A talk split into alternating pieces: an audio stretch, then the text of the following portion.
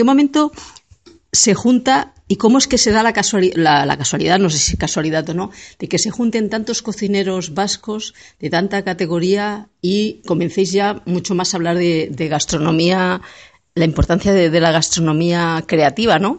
Podríamos decir, una gastronomía que no era la, antigua. ¿Por qué se da esa circunstancia?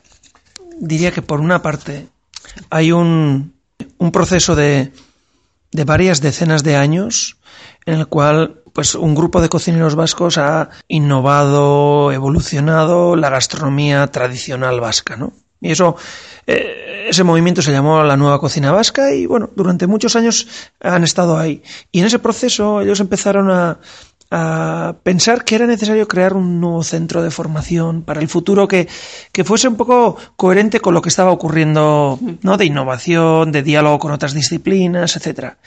Y bueno, de ahí, en ese, yo diría, en esa inquietud, pues es cuando aparece la Universidad de Mondragón y conjuntamente con los cocineros vascos empieza a dar forma a la idea de lo que podría ser pues un centro universitario, ¿no? Y bueno, ese es el inicio del Basque Culinary Center. Lo que ha ocurrido luego es que a eso se le une que la gastronomía, seguramente en estos años, en vez de ser solo eh, alta cocina, innovación, se ha empezado a entender como si fuera casi como un sector económico de actividad, ¿no? Y nosotros mismos hemos entendido que la, que la gastronomía tiene como un potencial de formar profesionales para muchos trabajos diferentes y por tanto por eso tenemos un grado que es una formación interdisciplinar, tenemos siete másters. También hemos visto que había un potencial de innovación, por eso tenemos un centro de investigación e innovación que, que trabaja con empresas, que promueve eh, nuevos negocios, ayuda a emprendedores y por tanto entendemos la gastronomía en el fondo como una cadena de valor. ¿No? Entonces, yo creo que eso, eso ha sido pues un poco el resultado del trabajo que ha venido haciendo los cocineros, pero Luego también unido al, a, yo creo que a una mayor conciencia del potencial que tiene la gastronomía en términos de generar empleo, riqueza, etcétera, ¿no? Y, el turismo gastronómico es un ejemplo de esto. Sí, debe decir, luego ya llega también que empezáis a reflexionar y en esa reflexión veis esa importancia, esa relación tan estrecha entre la gastronomía y el turismo. Sí, sí, yo creo que nosotros cuando empezamos a quizás a ver esta realidad, pues hace unos cuatro, cuatro años, poder ser por ahí, claro, te, empiezas a dar cuenta de esto, ¿no? Que empiezas a ver que cada vez se habla más de gastronomía eh, vinculado con el turista, cuando uno viaja, y, esto es una realidad hoy en día global. Te das cuenta que hoy en día o el turista viaja por motivos gastronómicos o viaja a donde quiere ir y una de las actividades donde eh, busca eh, un poco conectar con el destino es su gastronomía, ¿no? Y, hay muchísima información en Internet, hay muchísimo contenido que busca eso, ¿no? Conectar eh, con el turista, ¿no? Desde una perspectiva de la cultura gastronómica, de las tradiciones y, yo creo que es un fenómeno que todavía tiene recorrido, ¿no? porque también te das cuenta que el turismo no solo es el turista, sino que sirve para desarrollar localmente. ¿No? Porque empieza, cada territorio empieza a pensar, bueno, ¿y nuestra despensa? ¿Y nuestra biodiversidad alimentaria? ¿Qué productos tenemos? ¿Qué productos ponemos, podemos valorizar? ¿Qué productos podemos empezar a producir porque joder, los restaurantes quieren introducirlos? Entonces, esto es un, todo un recorrido y a mí me parece que es una forma de generar riqueza en el territorio. Y luego la innovación, ¿no? Sí. Porque quiero decir, eso es lo que te estás un poco comentando, ¿no? Hay que no te puedes parar. Efectivamente. bueno, tengo yo una frijolada muy buena o unos pinchos, sino que tienes que empezar también a ofrecer o sea, viene ese desarrollo, ¿no? de invención. sí, sí. Bueno, yo creo que la innovación es como un algo imprescindible. Quiero decirte que al final, hoy en día está cambiando el consumidor, nuestros hábitos, eh, nuestra forma de, de consumir o de, o de conectar con experiencias que, tienen sentido para nosotros, está cambiando y, y, quien está en las estrategias de desarrollar eh, experiencias y poner esa, encima de la mesa esa oferta tiene que, tiene que innovar, porque eh, tiene que innovar a veces desde innovar desde la producción, de trabajar con los productores, hasta la forma en que eso se presenta, se transforma. No, yo creo que la innovación es un, algo imprescindible. Mm. Sí, sí. Eh, vosotros como universidad eh, habéis sido la primera universidad. ¿En Europa cómo estaría este tema? Sois, sois de hecho modelo, ¿no? Para otras universidades. Yo creo que sí, es decir, al final quizás eh, lo, lo, que nos hace diferentes es esta visión global de la gastronomía, ¿no? Porque te das cuenta que todavía, ¿no? El mundo de la formación quizás tiene a veces una visión más parcial, ¿no? Que también es, está bien, eh, porque forma técnicos o investiga en cosas concretas, eh, técnicas, pero eh, lo que nos hace diferentes y únicos, yo creo, es esta visión global y el conjunto de actividades que forman como el ecosistema de actividades del BCC.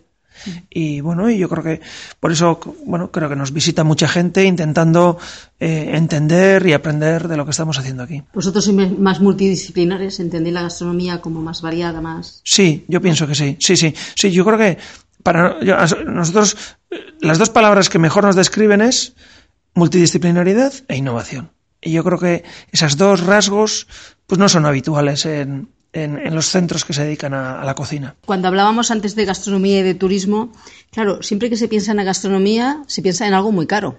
¿Eso es real o la gente, claro, no todo el mundo tiene las posibilidades económicas de poder ir a un buen restaurante? Bueno, yo, yo creo que, por ejemplo, ese fenómeno en, en España ya ha cambiado. Quizás en otros países está en proceso, ¿no? Porque al final tú la gastronomía, en el fondo, si la tuvieses que decir, dos, tres palabras. Una dirías calidad, autenticidad. Eh, yo creo que cuando uno viaja piensa en local también, ¿no? Eh, y por ejemplo España es un ejemplo donde en los últimos años ha habido una gran alta cocina, ahora se mantiene, pero eso ha permeado y ha generado una oferta de precios medios de alta calidad, ¿no? Y además eh, una oferta gastronómica yo diría, auténtica, vinculado con el recetario, si quieres, más tradicional, eh, pero hay una alta calidad.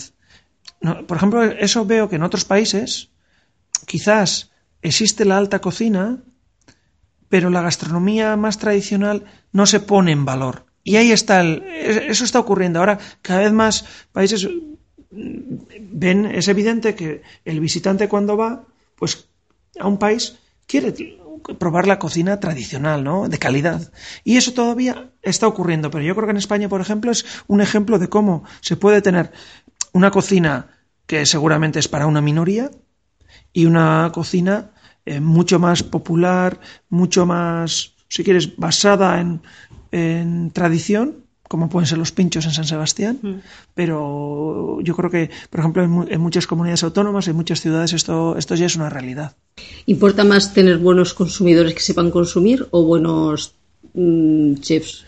Bueno, yo creo que eh, la competencia de cocinar, es decir, el que seamos competentes en cocinar en casa, eh, es y va a ser todavía más fundamental para una alimentación saludable en el futuro. Ya sabemos que uno de los grandes riesgos que tenemos es en la sociedad desarrollada es el comer mal. Es decir, no es no comer, sino comer mal. Y a veces el comer mal está muy vinculado a alimentos industrializados, muy procesados. Y yo creo que nosotros somos promotores también en lo que podemos en promover que en casa se cocine. Y yo creo que eso es fundamental.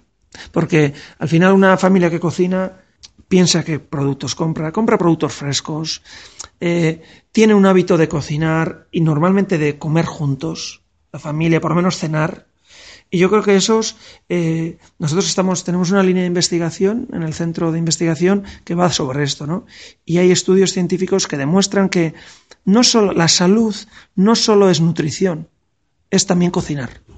No solo es lo que comes, sino cómo lo has elaborado, que tienes unas rutinas familiares de cocinar, de, cenar juntos, y eso es importante para la salud. Cuando estamos hablando de ir a comer, eh, pues normalmente a un restaurante con chef, te explican lo que comes.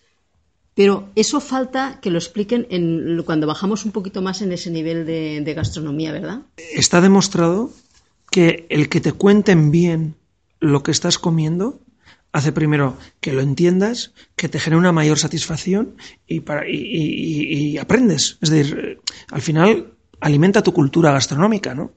Y, y, quizás yo creo que ese sería un mensaje también, ¿no? Es decir, que al final la importancia que damos a esa narrativa en los restaurantes, eh, si quieres, más de alta cocina, que tiene que también permear y llegar a los restaurantes populares. Porque quizás el producto es de calidad, pero falta el contexto.